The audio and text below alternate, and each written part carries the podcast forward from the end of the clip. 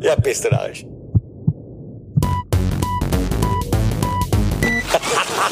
Schönes Geschichten.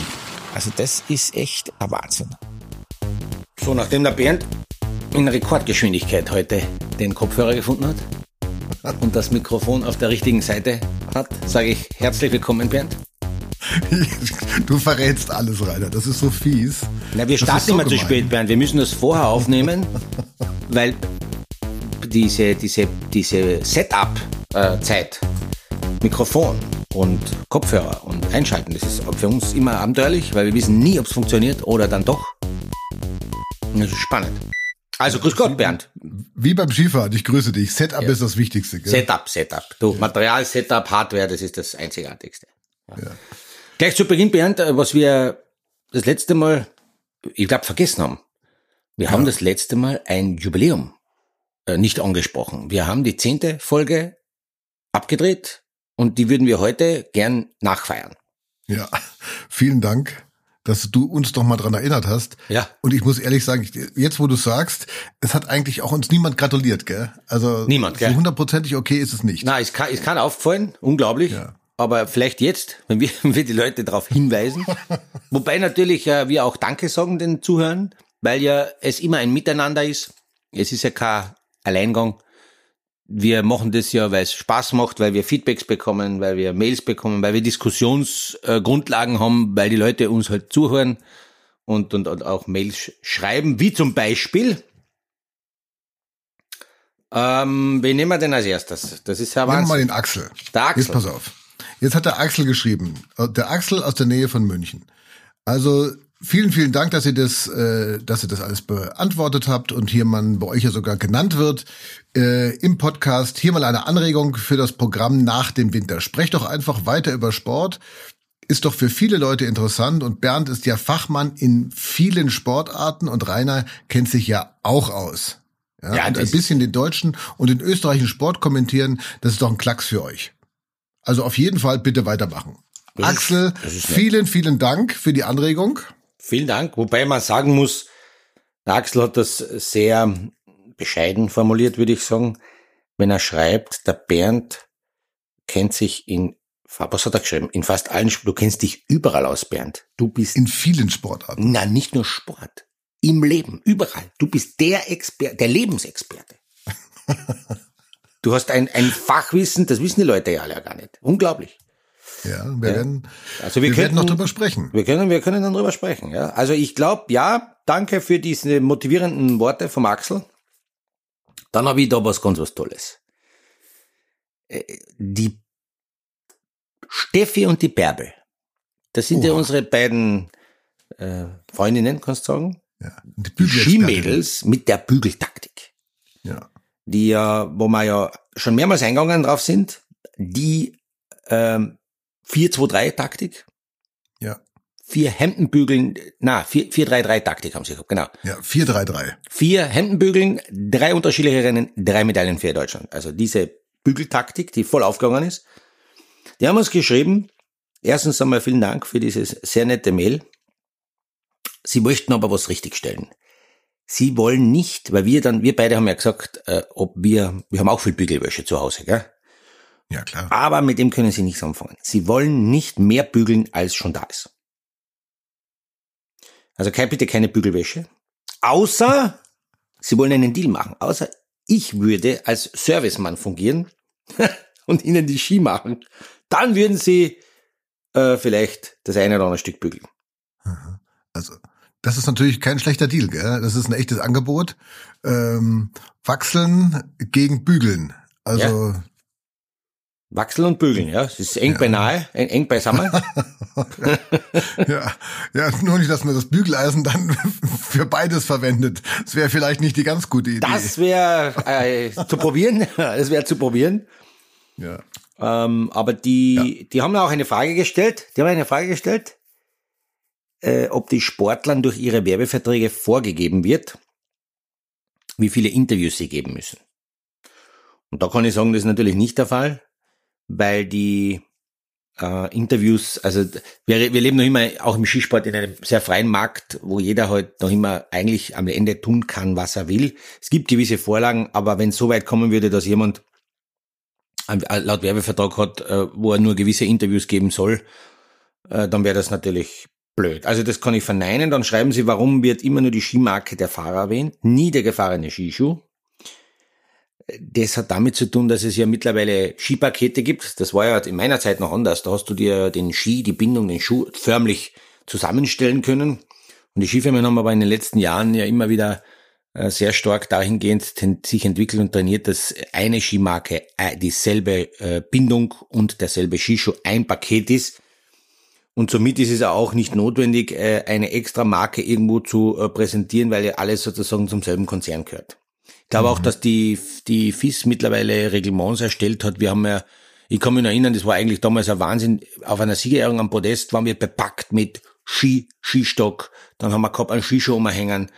Äh, also da ist immer gleich alles runtergefallen. Auch das war ja nicht einfach, um alles zu präsentieren. Das ist Gott sei Dank auch ein bisschen einfacher jetzt, weil eben, wie gesagt, die Marken, ähm, die Hardware, Ski, Bindung, Schuh, alles unter einem Fach ist und deswegen ist nicht notwendig, noch einen Skischuh nochmal dumm zu hängen, hängen zu haben. Also das ist kein, kein Training. Und dann fragen sie noch, wie das Sommertraining ausschaut. Ja, das Sommertraining, das Sommertraining ist, äh, ist natürlich so, die Saison wird jetzt dann am Ende zugehen. Äh, die meisten machen dann noch ein bisschen Materialtests, um die Winterbedingungen zu nützen, gehen dann in eine, ich sag mal im Schnitt einmonatige Pause, die aber auch aktiv gestaltet wird. Also man liegt da nicht auf der faulen Haut herum. Ja, und ich würde sagen, mit, mit äh, das ist dann der April, April meistens und immer Mai, Mai, Anfang, Mitte Mai fängt eigentlich schon wieder das Fitnesstraining an für die kommende Saison. Man schaut, ob man vielleicht von der vorigen Saison eine gewissen Disbalancen hat, körperlicher Natur, um die austherapiert, um dann gleich mit dem Training wieder voll anzufangen. Also eigentlich ist das ein ganz Jahresthema. Es ist hochinteressant, gell? Also das, äh, wie komplex dann der Skisport doch ist. Also es ist auch gut, dass man da gefragt wird, dass wir die Leute nicht denken, also die stellen sich jetzt auf, dem, auf den Ski und fahren einfach runter. Und das halt die vier Monate im Jahr, sondern dass auch der Skisport oder gerade der Skisport eigentlich äh, ein, ein, ein Ganzjahressport ist, gell? Ja, ähm, das muss man, das muss man ganz stark festhalten. Da passiert eben äh, in einer sehr äh, dichten Phase von, sage ich, Dezember, Jänner, Februar, März wird was gezeigt und währenddessen aber das ganze Jahr über trainiert wird. Das ist sicherlich sehr spannend.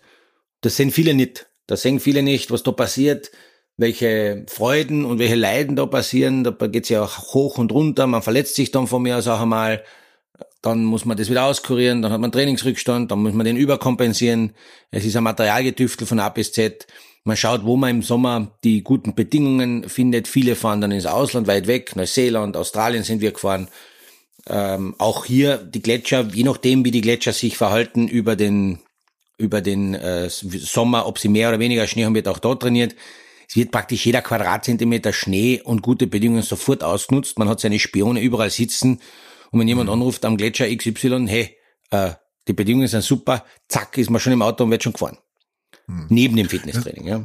Da, da passt übrigens ganz gut dahin, ähm, was da was der Arpa Papa geschrieben hat. Der hat ja das äh, das erste Mal eine wahnsinnslange Mail geschrieben. Die zweite ist jetzt ein wenig kürzer, aber hat immer noch fast die Charakteristik eines Buches und äh, kam auch nachts sehr spät, also ist ein eher ein Nachtmensch, würde ich mal sagen. Mhm, mhm. äh, da geht's auch um das Thema Skimarken. Ja, da mhm. haben wir letztes Mal drüber gesprochen, dass die, die man übersetzt, ja auch als Kopf bezeichnet, mhm. äh, weil die ja so wahnsinnig viel gewonnen haben.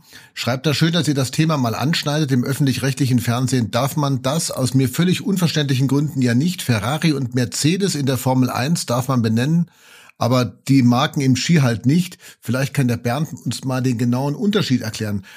Also die Frage ist natürlich absolut berechtigt. Ich denke aus meiner Sicht, dass es ja beim, beim Automobilrennsport eher um das Auto geht, das vom, das vom Fahrer gelenkt wird. Also da fährt ja eher dann der Ferrari gegen den Mercedes.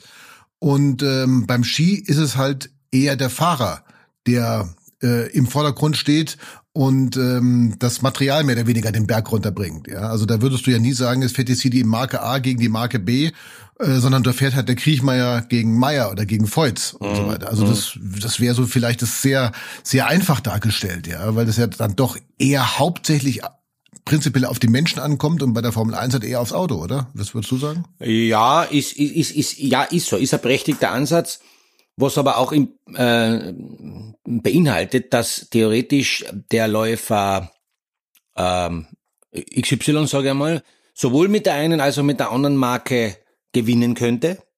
Während wir alle wissen, dass es äh, im Formel-1-Sport zum Beispiel da die Grenzen gesetzt sind. Also wenn der Herr Hamilton zum Beispiel mit einer anderen Marke, mit einem anderen Automobilhersteller oder mit einer anderen, mit einem anderen Team, weil viele sind ja nicht einmal äh, Automobilhersteller, das muss man auch sagen. Viele kaufen sich die Motoren, das Chassis, die, die, die ganze Technik ja ein, bündeln es und kriegen trotzdem ein gutes Auto aus, aber trotzdem würde der die Fragestellung, würde der diese Erfolge ohne Mercedes feiern können, da stellt sich halt groß die Frage, ob das überhaupt möglich wäre. Also ich glaube eher, eher nein, weil es sehr abhängig ist vom, vom, vom, vom Auto, wie das Auto eben anschiebt, weil es auch auf einer Ebene stattfindet, wo mhm. der, der Anschub des Autos und die Aerodynamik und der Halt in der Kurven extrem gefordert ist, währenddessen der Skisport immer in der Regel im Berg runtergeht.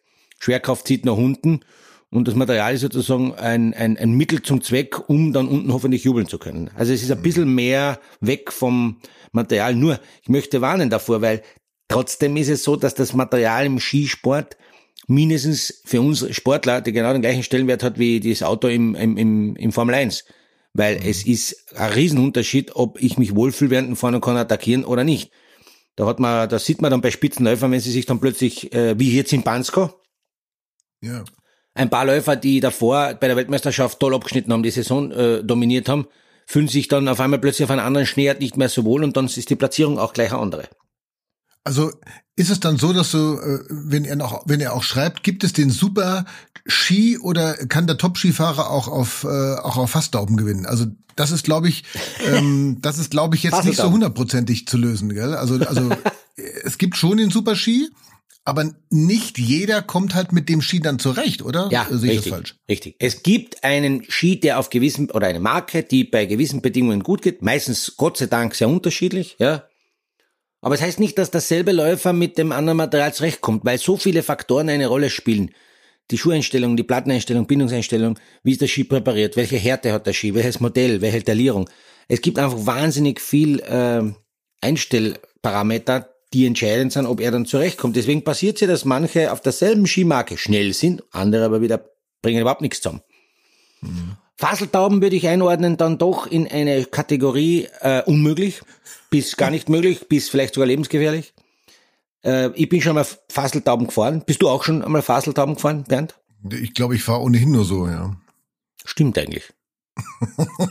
Stimmt. Also du hast zwar keine Fasstauben an, aber wenn man unten die, die Skier wegblenden wird und den Schuh, dann würde man vielleicht glauben, du fährst Fasstauben. ja.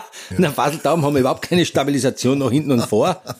Keine Talierung, gar nichts, äh, müssen gut gewachst werden, am besten von einem alten Bordeaux-Fass die Fasseltauben mhm. verwenden, weil da, da ist es schon alt und speckig, da, da flutscht besser. Also auch hier von meiner Seite einen Tipp, alter französischer äh, Bordeaux, äh, funktioniert hervorragend keine, keine, das, das Fass soll schon fast schwarz sein, ein bisschen fast schon schimmelig, speckig.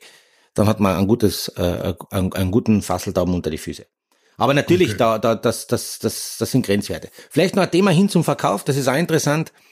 Ich selber fahre ja jetzt äh, nach meiner aktiven Karriere äh, natürlich äh, nicht mehr diese Rennski, die ich damals im Weltcup gefahren bin. Und zwar aus einem einfachen Grund, weil ich meinem Körper ja jetzt nicht mehr antun möchte, dass er so eine Belastungen ausgesetzt ist, weil viele Hobbyläufer glauben ja, sie wollen ein, ein, unbedingt ein Rennski fahren und, und mhm. irgendwo aus einer Renn, aus einer Rennsammlung äh, an Ski zu ergattern. Ich warne davor, die Ski, die es bei uns in den, im, im Kaufhaus ganz normal im Sportfachhandel zu kaufen gibt, sind schon so tolle Ski, die, die genügen. Ich war auch mit einem herkömmlichen Kaufhaus-Ski und fahre so, glaube ich, noch immer sensationell. Also ich bin ja immer hm, noch ist, ein, ein, ja, ein gewaltiger Rechts- und ja. Links-Schwungfahrer. Ja. Und vor allem eignet sich der Kaufhaus-Ski sehr gut dann auch, äh, es ist zwar jetzt nicht möglich, aber im Après-Ski auch, auch Nummer eins zu sein. Ähm, also da ist das Material, was ich sagen will, sehr gut. Auch von den Skischuh her. Das ist, würde ich sagen, viel, viel besser, als wir Leute das eigentlich alle fahren können. Und wenn du das sagst, Rainer, mit einem Bachelor-ähnlichen Körper, äh, dann muss man ja fast sagen, also wenn du dir das nicht mehr zutraust, den Rennski zu fahren, was soll A, ich sagen? Oder ja. B, vor allen Dingen dann diejenigen, die ja wirklich äh, eher so im Freizeitbereich äh, unterwegs sind. Also da immer auch der Hinweis, Vorsicht äh, ist die, die Mutter der Porzellankiste. Ja? Ja, ja, ja. Hast du eigentlich noch irgendwas gehört von den, äh, von den Ski-Experten aus Niederbayern? Gab es da noch irgendwas? Oder? Ja, ja, warte, haben wir ja auch was da. Die lassen uns ja nicht im Stich. Die sind ja, die sind ja Haben's wieder nachts immer dabei, immer oder? dabei. Wieder mal ein, ein, nächtliches Mail geschrieben, aber er, sie sagen, äh, sie, sie soll, sie können nur in der Früh schreiben. Sie sind tagsüber so eingeteilt. Sie sind ja die, die, die Experten und, und wahnsinnige akribische Beobachter des Sports und sonst würden sie auch Ärger kriegen mit zwei Arten von Chefs, die beruflichen und die privaten, wie wir alle wissen. Die Regierung. Ähm, ja. Die Regierung, ja, also sie haben einerseits mit ihren beruflichen Chefs und damit der Regierung äh, zu tun, deswegen müssen sie so früh aufstehen.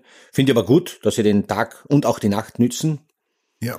Haben natürlich die Kira Weidle hochgelobt, was wirklich ein Wahnsinn ist, gell, Bernd. Auch jetzt nach der WM, die hat einen Lauf, sensationell. Ja, das ist sensationell, ja, muss man echt sagen. Ja, also das ist äh, eine, also das ist, welche Taktik ist bei ihr? Erklär du das, du, du kennst das. Welche Taktik? Ja gut, die Taktik bei ihr ist äh, die Taktik, die der Deutsche Skiverband ja hat, äh, um das Thema Taktik dann nochmal abzuschließen. Also der Deutsche Skiverband ähm, fährt die Taktik meines Erachtens eins, zwei, eins. Ja, das heißt, du hast eine Läuferin in zwei Rennen, die eine Medaille holt. Also das ist natürlich eine sehr spektakuläre Taktik, die man, äh, die man sagen muss, die auch mit einem sehr geringen Aufwand natürlich äh, verbunden ist. Du, hast, du machst aus wenig, machst du viel, ja. Und das ist genau, das ist genau in dieser Disziplin momentan die richtige Taktik. Haben wir ja auch gesehen, kommen wir gleich nochmal drauf auf Bansko, äh, beziehungsweise auf äh, Val di Fassa, dass du mit wenigen Läufern am Start bist oder Läuferinnen am Start bist und aber viel rausholst. Ja, Ja, weil das ist zwei Rennen oder drei Rennen, ein Podestplatz mit eigentlich nur zwei Läuferinnen. Das ist aus deutscher Sicht das Minimalistentum, aber natürlich ein sehr erfolgreiches. Also da Und muss ich sagen, kann ich Taktik dem DSV nur gratulieren. Diese Taktik ist international, glaube ich, vorzeigenswert. Ja. Ich glaube, diese Taktik wirst du irgendwann mal an ganz internationalen, hocherkannten äh, Sportuniversitäten schulen, schulen, als Paradebeispiel für, wie effizient man an die ganze Sache rangehen kann. So würde ich das jetzt Ja. einmal sagen. Ja. Ja, das muss, das, das, das können sich auch Leute, das, das kannst du ja auch in der freien Wirtschaft mal einfach sagen, dass du aus wenig viel machen kannst, dass du wenig Meetings machst, Ja. wenig Besprechungen, wenig Mails schreiben, aber effektiv sein, ja. Und das ist, da ist der DSV hier mit Kira Weidle, Abfahrt und Super G ein Paradebeispiel dafür. So muss man es machen. Du bringst zwei an den Start, hast einer auf dem Podest, hast dadurch im Endeffekt die, die volle Effizienz und äh, während alle anderen schauen, äh, mit dem Ofenrohr ins Gebirge, sagen die zwei, wow, wow, wow, so macht man das, so bist du effizient. Und da musst du nicht lange drüber reden und viele Meetings und Genau. äh, Zeit verplempern und äh, ohne Output irgendwie dahin gehen, sondern einfach hingehen. Wir kommen, wir fahren, wir gehen aufs Podest und wir reisen wieder ab. Jawohl. Das ist modern und das ist eine frische, sehr erfolgreiche Taktik. Das gefällt mir. Das ist, äh, ich kann ihm nicht hinzufügen, Bernd. Das hast du so schön äh, ähm, formuliert, äh, das top ist. Vielleicht noch eine, eine, eine Sache, die die, äh, Bayern, äh, die Freunde aus Niederbayern mir auch noch geschrieben haben. Jetzt Mask ist es ja Singer. so weit, dass der bei uns äh, die die schauen offensichtlich auch äh, Mask Singer und äh, da haben sie jetzt mir immer Tipps gegeben, wer denn der Germknödel sein kann. Wir haben ja bei uns einen einen Germknödel auf der Bühne, was ich ja extrem lustig finde. Und er ist entlarvt. Also wir können ja jetzt wissen wir es ja alle, die Katze ist aus dem Sack und äh, der Germknödel ist Roberto Blanco. Nein. Ja. Und das war cool, weil ich, ich habe ja, ich war ein bisschen auf der falschen Fährte bei dem Germknödel, ja, um auf das Thema einzugehen, weil der in der Analytik, und ich bin ja sehr genau, weil wir beide sind ja Experten, Analysen und so weiter. Und da gibt's immer solche Indizien und dabei, da war ich bei den Indizien auf der falschen Fährte, bis mir dann einmal in der Nacht geschossen ist, warum die Indizien, ich kenne ja die Stimme. Irgendwoher kenne ich die Stimme. Ich dachte aber auch, ich war gezweifelt, wieso soll der Roberto Blanco bei uns in Österreich beim Mask Singer mitmachen? Ja.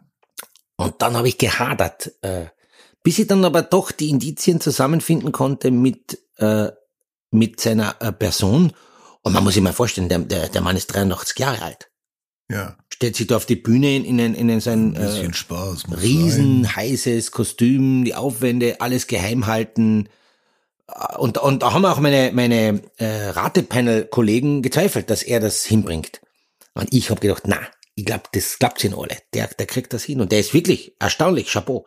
Sehr guter Sänger, über den Schlagerbereich hinaus. Er hat äh, zu Recht gesagt, er ist ein begeisterter Sänger in allen Genres und singt aber auch gerne Schlager. Aha. Und, Und das der- hat mir gedacht. Also er hat extrem überrascht, weil er Lieder gesungen hat, die man so von ihm bisher, glaube ich, noch nicht gekannt hat.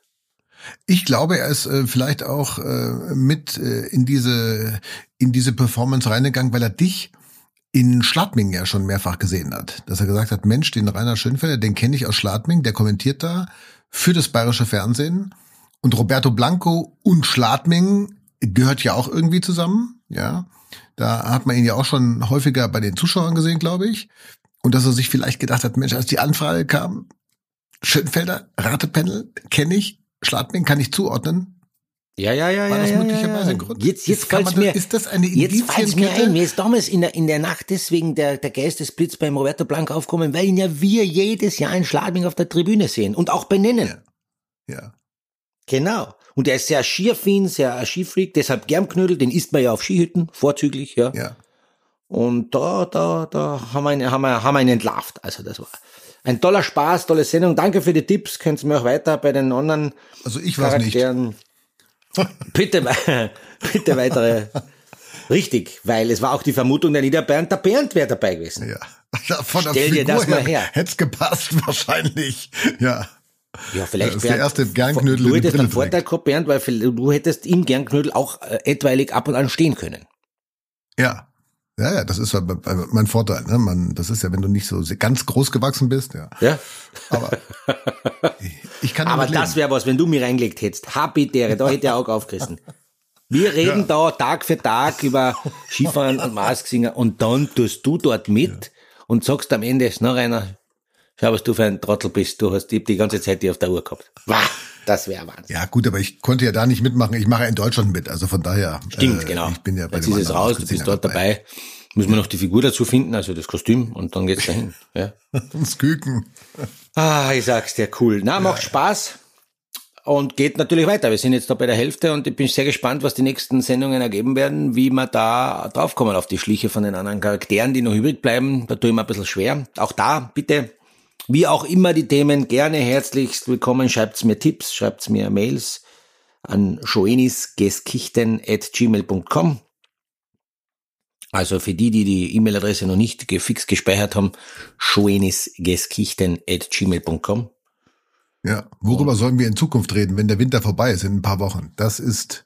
Das äh, beschäftigt da sind uns. wir immer noch. Ja, da sind wir immer noch dankbar um jede Anregung. Ja, das beschäftigt uns zwar stark. Mental haben wir da starke, momentan Tiefschläge, nochmal depressionsartige Zustände, wenn die Skisaison vorbei ist. Aber ich glaube, es werden uns Themen einfallen, die wir aber nicht alleine bestimmen wollen. Bitte schreibt uns auch auf schönisgeskichten.gmail.com, dass wir da auch äh, eure Themen, äh, die euch so interessieren, äh, behandeln. Wir zwar haben ja viele Ideen, aber was der Bernd, äh, viele Ideen, die wir haben, das ist ja nicht, sind nicht erzählbar. Ist ja nicht, ist ja A nicht erzählbar und es ist B vielleicht auch nicht Mainstream, das weiß man ja nicht, ja. Ja. Wir äh, kann ja nicht jeden Tag über Corona reden und die aktuellen Fallzahlen diskutieren. Ja. Und äh, ein paar Themen haben wir ja schon, also die ja schon mit äh, äh, eingebracht worden sind. Also wir wissen, dass wir über die Formel 1 reden können. Äh, wir wissen, dass wir beim Bügeln sind wir weit vorne, ja. Und äh, Hüttentipps äh, könnte ja auch ein Thema sein, aber wie gesagt, immer schreiben, schreiben, schreiben, weil irgendwann Ja, gehen ja. die äh, gehen die Skiwochen zu Ende und dann haben wir nicht solche schönen Sachen wie Brennsteiner, den, den wir am Wochenende ja gesehen haben. Rainer, aus deiner Sicht, der ja ein, der in Bansko äh, eine wunderbare Skigeschichte geschrieben hat. Ne? Ja, das, ja. das war ja, das war doch für dich, das muss, da geht dir doch das Herz auf, oder? Ja, also der, der hat wirklich eine sehr emotionale Story geschrieben. Der, der Brennsteiner ist ja kein Unbekannter in Österreich, ist auch nicht mehr der Jüngste und hat über viele Jahre hinweg äh, galt er als Supertalent, als der, der kommt jetzt, da kommt jetzt einer, der heißt Brennsteiner. Und es war immer so, wie sein Name sozusagen sagt, äh, war es eher so, dass er eine Brenn bekommen hat. Ja. Weißt du, was das heißt? Aufgebrannt, ja. Aufgebrannt. Also der hat eine aufpaniert, aufgebrannt, Brennsteiner hat immer eine Brenn bekommen. Das hat aber seine Gründe gehabt. Der, der Bursche kämpft schon seit so vielen Jahren, ist sauschnell und hat aber immer wieder mit starken Verletzungen und Rückschlägen zu tun gehabt. Auch mit Pech. Ich erinnere, das Jahr davor im, im Bansko wäre er halt so eine tolle Platzierung erfahren. Er fleckt da drei Tore vom Ziel oder so. Okay, sehr knapp halt auf jeden Fall. Fleckt daher. Also er hat es irgendwie nie am Boden gebracht und hat mehrere Male damit kokettiert, die Ski an den Nagel zu hängen und hat das aber nicht gemacht. Und jetzt kam sozusagen die große Abrechnung in Bansko, einmal Dritter, einmal Fünfter oder Vierter, was ist aber Fünfter, Vierter, wurscht. Also eine ganz tolle äh, Geschichte, hat dann im Interview ein sehr emotionales Interview geführt, hat sich entschuldigt bei seiner zum Beispiel Freundin, weil er immer einen Schlatz mit nach Hause bringt. Weißt du, was das heißt, ein Schlatz? Ich, ich glaube, ich, ich rate mal schlechte Laune. Bernd, gut geraten. 100 Punkte. Ja. ja, also er war immer sehr, sehr missgestimmt von den Rennen, kommt nach Hause und hat die ganze Missmut nach Hause getragen. Verständlicherweise, es haben so viele Leute mit ihm gemeinsam versucht, äh, das Ding in die Höhe zu bringen und jetzt kam zum ersten Mal die, die große Abrechnung. Sehr gut gefahren, äh, auf sicher meiner Meinung nach einer der schwierigsten Riesentorlaufe des Jahres die Schneeart hat alle überrascht. Es haben viele wahnsinnige Abstimmungsprobleme gehabt. Äh, ein anderes Beispiel ist Marco Schwarz ist bei der ja. WM in Cortina fast nicht äh, zum Biegen gewesen, vom Podest runterzuklopfen, außer er folgt her. Und äh, da waren die Bedingungen für ihn wie, wie, wie, wie, wie, wie gewünscht. Und jetzt in Bansko hat er Riesenprobleme gehabt. Also er hat nicht geschafft, das hat er auch selber im Interview gesagt, dass er die Bedingungen am Boden bringt, er hat sich unwohl gefühlt und dann gibt's am Ende eine Brenn, eine Panier. Ja. Also diesmal war es so, dass der Brennsteiner die, andere auf, die anderen aufgebrennt hat. Ja, also das fand ich auch eine also äh, sehr emotionale Geschichte auch von ihm, glaube ich, wo er da im Zielraum dann gestanden ist und äh, ich, ich habe irgendwas nachgelesen, er hatte irgendwie vier Kreuzbandrisse schon, glaube ich. Ja, ja, Wahnsinn. Und ähm, äh, aber du, wie, wie du richtig sagst, man hat es gesehen, es machen Menschen Fehler bei diesen Schneeverhältnissen, die sie vorher nicht machen, hängt vielleicht auch mit mentalen Sachen zusammen. Was mir aufgefallen ist, Alexi Pantero zum Beispiel, mhm. kämpft um den Gesamtweltcup, ist der Führende, hat er 200 Punkte Vorsprung und ähm, hat jetzt aber Fehler gemacht. Ja, die letzten Riesenslaloms vor der WM gewonnen, hat beim WM äh, beim beim WM Riesenslalom nach dem ersten Durchgang geführt, relativ ordentlicher Vorsprung auch, ist dann ausgeschieden. Ja, mhm. und jetzt mhm. ist dieser Mensch offensichtlich fängt an nachzudenken. Glaube ich, ohne es zu wissen. Ich glaube, er fängt an zu rechnen und weil er ja unbedingt diesen Gesamtweltcup gewinnen will und jetzt kommt der Odermatt daher, ja, und sagt, Moment einmal, ich bin ja auch noch da, mhm. ja, und mhm. fährt auf einmal den Pontero daher. Könntest du das nachvollziehen? Fängt er jetzt das Rechnen an vielleicht irgendwie so ein paar Rennen vor Saisonende? Also das ist ja naheliegend. Ich meine, wenn jemand sein ganzes Leben darauf abstellt, irgendwann einmal einen großen Erfolg zu haben und vielleicht sogar auf den Gesamtweltcup irgendwann zu erreichen, der ja die Trophäe schlechthin ist, ja, dann ist das ganz klar, dass der zickt, hey, jetzt sind noch ein paar Rennen, ich bin Führender. Er wird auch ständig von, äh, von seinem Umfeld angesprochen. Er kann ja das gar nicht ausblenden. Und ihm sind halt im Fintero sind da unten Fehler passiert. Er hat im ersten Rennen einen Stock verloren. Er hat mit einem Stock dann bravourös das Rennen beendet und ist noch Vierter geworden. Ja. Also bitte, liebe Zuhörer, fahrt einmal, einmal ohne, mit nur einem Stock über eine sehr schwere Piste runter. Ja. Dann wird ihr sehen, wie, wie plötzlich die Balance äh, gegeben ist. Oder nie, also plötzlich nicht mehr gegeben ist. Ähm, man könnte fast sagen, es ist so, ähm, wenn der Bernd Schmelzer runterfährt äh, und einen Stock verlieren würde, das ist der einzige Läufer auf der Welt, der gleich weiterfährt. Also ja. Bernd Schmelzer schafft es, ob mit einem Stock, zwei Stock oder keinen Stock, ist völlig egal. Bernd Schmelzer fährt immer konstant gleich. Das ist aber der einzige.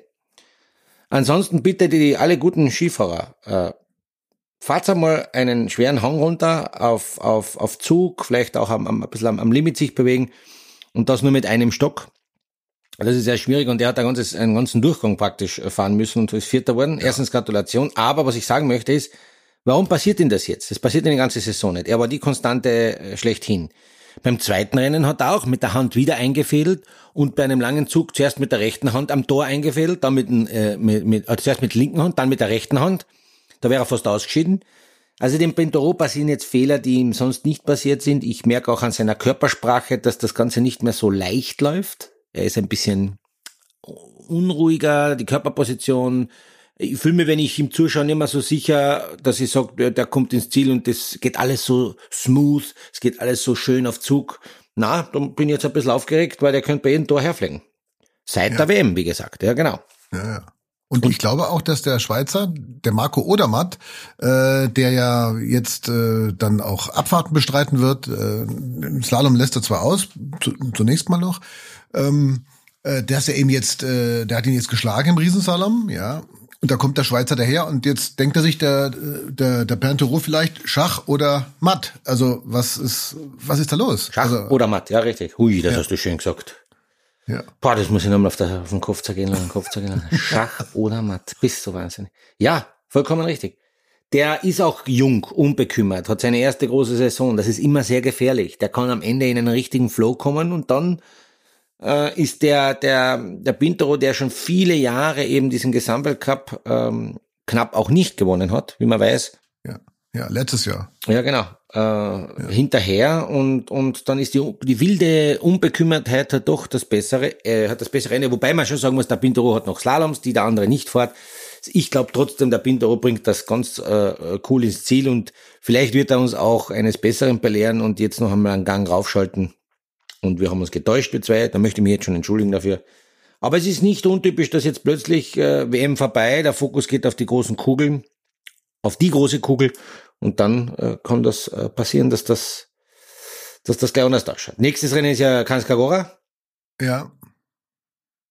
Nein, nächstes Rennen ist Saalbach. Moment, Moment, ah, Moment. Ah, Saalbach. Äh, nächstes Rennen ist Saalbach. Ah, ja, ja, also Saalbach, da fährt Odermatt zwei Abfahrten, einen Super G und Pantero fährt nur den Super G. Also ah, heißt es Gott sei Dank habe ich die dabei, Bernd. Da wäre ich, da wäre ich schon ja. wieder komplett falsch. Mein Gott, na, ja, das ist aber Also und dann hast du so ein Wochenende, weißt du, jetzt jetzt fängt man's Rechnen an, ja. Jetzt hast du so ein Wochenende, der Odermatt, zwei Abfahrten, einen Super G da, da kann er schon ein bisschen herpunkten. Der andere mhm. fährt vielleicht jetzt die erste Abfahrt oder der hat noch nie in einer Weltcup-Abfahrt Punkte geholt, Alexi Pantero. Also ob er sich jetzt überwindet, da an den Start zu gehen, um vielleicht irgendwie, wenn es am Ende hart auf hart kommt, fünf Punkte mitzunehmen vielleicht, mhm. man weiß es mhm. nicht, ja.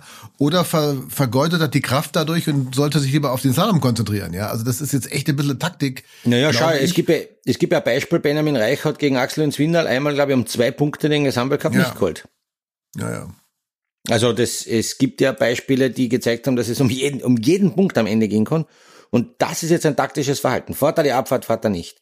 Wenn er sie ja. fährt, hat das aber auch Konsequenzen auf die anderen Disziplinen. Also es könnte sein, dass dadurch seine technische Performance nachlässt. Äh, Verletzungsgefahr etc. Also das ist alles Wiesen. Für beide nicht. Und da spielt jetzt auch sehr großes taktisches Verhalten eine große Rolle. Nicht nur das schnell Skifahren, sondern taktisches Verhalten. Ja.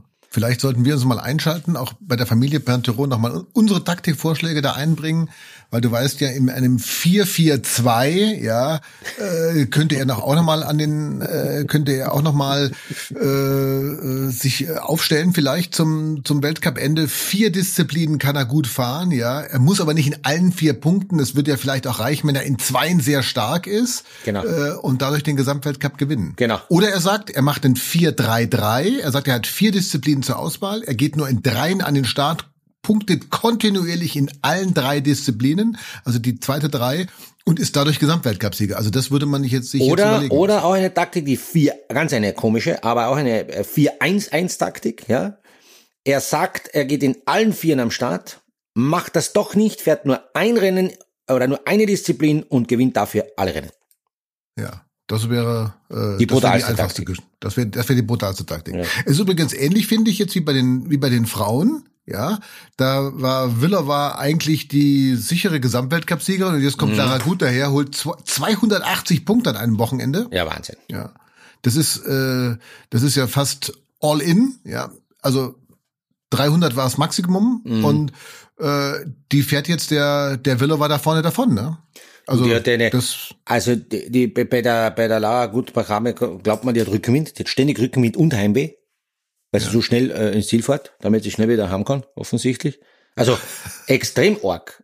Die hat einen Lauf und da wird die Willichova, die schon bei vielen Rennen im Ziel ganz schön blöd geschaut hat, vielleicht noch blöder schauen müssen, weil sie einfach diese Selbstverständlichkeit hat, einen schnellen Schwung zu fahren und bei der Wilchova, obwohl auch die Wilchova aufpassen immer. Äh, Slalom äh, noch ein, ein paar Rennen im Petto hat, wo sie noch äh, gut punkten kann und die und die Lara Gut eben gar nicht am Start ist, währenddessen die Wilkhaber aber auch die schnellen Disziplinen sehr schnell fahren kann. Das wird ein ganz enges Rennen und das ist fast noch spannender für mich als im, im Herrenweltcup, weil sich da die Lager jetzt komplett äh, äh, äh, ver ver verändern. Das heißt, die, die Favoritin, wie du es richtigerweise gesagt hast, die Wilkova, wird jetzt unter Druck kommen, wird aber ihres dazu beitragen, dass sie es aufholen wird und ich glaube, das wird am Ende unter unter 50, wenn nicht unter 20 Punkte wird das eng herlaufen. Also es wird ganz eine enge Kiste. Ja, es könnte tatsächlich sein, dass es das Weltcup-Finale an beiden äh, in beiden äh, Geschlechtern, ja. Männer und Frauen, ja. im letzten Rennen entschieden wird. Gell? Bei den letzten, je nachdem, welches, welches Rennen dann zum Schluss wird, aber bei den letzten ein, zwei, drei Rennen und ja, was wollen wir denn mehr? Genau das ist es. Ein Weltcup-Finale ist ein Finale. Wenn alles schon vorher entschieden wäre, das wäre alles ein Blödsinn. Ja. ja. Ja, es ist schade, dass ein paar nicht mehr dabei sind. Also äh, es hat ja viele Verletzungen gegeben, weil wir, weil wir ja auch nochmal drüber gesprochen haben, haben wir ja schon die ganze Saison drüber mit, äh, ja. mit zu hadern. Ja, jetzt habe ich heute früh habe ich noch gelesen, äh, der Norweger Seerstedt, äh, ähm, der ja auch äh, sich bei der WM dann mal verabschiedet hat, also weil er, weil er so Knieschmerzen hatte, operiert, Knorpel, muss vielleicht die Karriere beenden. Wieder ein Norweger. Ja, also Norweger hat's ja echt dieses Jahr richtig bitter erwischt und ja. Ähm, also bei den bei den Männern auf jeden Fall äh, und jetzt bei den Frauen auch. Also das war für, also ich fand das fürchterlich ehrlich gesagt. Ich weiß nicht, wie du es gesehen hast. Ähm, diese diese schlimmen Stürze in Baldifasser. Ich fand das echt grausig. Mhm. Ähm, äh, die Österreicherin Schneeberger hat es ja wieder erwischt. Also die Österreicherinnen und der norwegische Skiverband sind dieses Jahr, glaube ich, extrem gebeutelt worden. Ja, oder? das stimmt stimmt, da hat man sehr viele prominente Abgänge zu verzeichnen gehabt. Und das Perverse ist an der Situation, dass die Stürze keine Stürze sind, man fällt, man steht auf, hat ein paar blaue Flecken, es hat zwar wehgetan, aber es geht schon irgendwie weiter. Nein, die Stürze haben immer brutale Folgen, brutale Konsequenzen. Das sind Zerstörungen an Knie an, oder an anderen Körperstellen, wo es gleich um, um ganz schwerste äh, Verletzungen geht, wo man mit einer Operation wahrscheinlich gar nicht durchkommt. Wenn man sagt, äh, dass die Füße bei einem Sturz in eine andere Richtung schauen, dann ist das alles andere als lustig. Ähm, man muss auch aufpassen äh, von den Übertragungen, von den Bildern her oder auch Fotos, dass man nicht zu viel in diese Sensationswahnsinn kommt, wie brutal so ein Sturz sein kann, weil das ist halt alles nicht, nicht lustig, weil wo, wo, wo habe ich noch die Motivation, ansonsten äh, Skifahrer zu werden, wenn ich sage, okay, muss ich denn dann fix in Kauf nehmen, dass ich mal so wettern muss? Mindestens ein, zwei, dreimal. Äh, und ich sag auch immer wieder, bei der, auch bei der Schneeberger ist es so, die hatte schon einige Verletzungen Kopfschwere. Jetzt habe schon drei oder viermal das Knie zerstört gehabt. Ja. Und jetzt halt noch einmal äh, wieder, wieder einen schweren Bruch. Das heißt, diese, ich sag's immer wieder, diese Vorverletzungen in jungen Jahren, bis die Leute in den Weltcup kommen, die sind halt schon ein massives Problem, weil äh, die, der, der, der Apparat und so weiter schon angeknackst ist. Also ob das, das die Knie sind oder andere äh, Stellen, die haben schon Vorverletzungen, drei, vier Mal das Knie verletzt gehabt, Kreuzbandriss etc. Sein Knie ist dann nicht mehr so stabil wie ein gesundes Knie. Und dann passiert halt bei einem leichteren Sturz oder, oder aber auch bei einem schweren passieren viel schlimmere Dinge. Und deshalb wäre halt, glaube ich, mein Ansatz wäre, ähm, wie bekommt man sozusagen die, Genera die nächsten Generationen der jungen Skifahrer gesünder in das Alter von 15, 18, 20, 22 Jahren in den Weltcup, so dass diese massiven schweren Vorverletzungen äh, unterbinden äh, werden können. Also das wäre das wäre das wäre so mein Zugang, weil äh, man kann ja den Sport und die Technik und alles nicht mehr aufhalten. Ich glaube, dass man auch vielleicht vom Material Kurssetzung Schneeart vielleicht auch überlegen müsste oben am Weltcup, aber nur oben am Weltcup Änderungen vorzunehmen, um die Stürze zu verhindern, das ist eigentlich, das sind wir uns alle einig, wenn man nur ein bisschen logisch denken kann, und du, Bernd, bist ein, ein ausgezeichneter Logiker, dann wird das zu wenig sein. Ja, das wird ja, zu ja. wenig sein. Man muss früher anfangen, ja. man muss den ganzen Apparat durchleuchten und sagen, hey, wie kann ich denn schauen, dass die, dass die Läufer und Läufer, Läuferinnen und Läufer fitter nach in den Weltcup kommen, weil sie dann oben die Stürze auch besser überlegen. Aber mit fünfmal schon das Kreuzbandel ähm, zerstört im Alter von 22 Jahren, ja, da ist halt schon leider schon viel, viel passiert in jungen Jahren, was nicht sein soll. Ja, und das ist ähm, das ist genau das, wo du ja auch, äh, wo du wo du ja auch schon, was du auch schon angesprochen hast, dass du gesagt hast, äh, diese diese diese Art der Übertragung, dieser Voyeurismus dann im Endeffekt, ja, der hier sehr ausgeprägt war äh, am vergangenen Wochenende, der schreckt natürlich auch die Leute ab, glaube ich zumindest, ja, wenn wenn Eltern das sehen, sagen, ja, will ich denn meine Tochter äh, so über die Piste fliegen sehen, will mhm. ich sie so schreien hören, wie man hier gar Minuten, äh, Sekunden lang hat die hat dieses äh, hat die arme Norwegerin da geschrien, laut wie am Spieß. Es war unerträglich, ja, mhm. und sie sind nicht weggegangen. Also es war auch von der Fernsehübertragung ganz, ganz schlimm, fand ich. Und äh, immer wieder diesen Sturz wiederholt. Das war, also das fand ich, das war mit der Tiefpunkt des alpinen Skisports mhm. äh, in den vergangenen Jahren, äh, weil man immer wieder das gezeigt hat. Und wenn du dann die Freundin bist, äh, äh, die Familie bist, äh, der Lebensgefährte vielleicht oder irgend sowas und das alles sieht, das ist ein solcher Wahnsinn gewesen. Und ähm, das ist, ist, ist so abschreckend, in diesen, in diesen Sport zu gehen. Das tut einem, also mir tut das im Herzen ehrlich gesagt richtig weh. Ja. Bin ganz bei dir, Bernd. Also ich glaube auch, dass die, dass die, ähm, dass man, das, sagen wir mal so, fassen wir das Ganze zusammen heuer, viele Verletzungen und so weiter, das, das, das geht eher nach oben als, als, als äh, nach unten. Das ist wie ein Virus, kann man sagen, das wird immer mehr.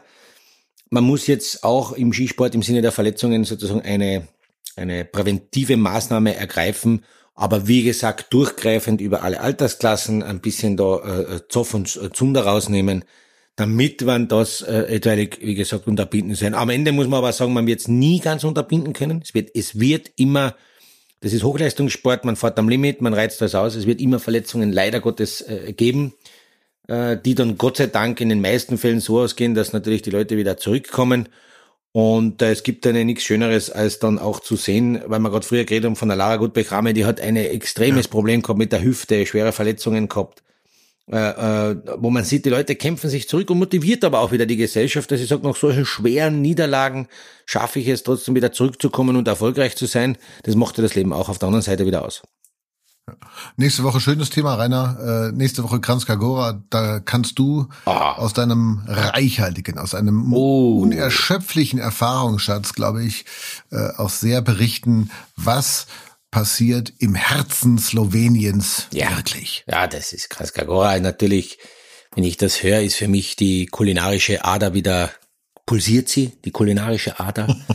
da gibt's wieder meine berühmten Cevapcici und da gibt's auch die Pleschkavica bei offenem Feuer gemacht. Aber wie gesagt, alles nicht offiziell. Da musst du hinter äh, hinter den Katakomben die die Leute aufsuchen, die dort die Einheimischen, die praktisch das Rennen betreuen, die Torrichter und so weiter, die machen sich das am Feuer.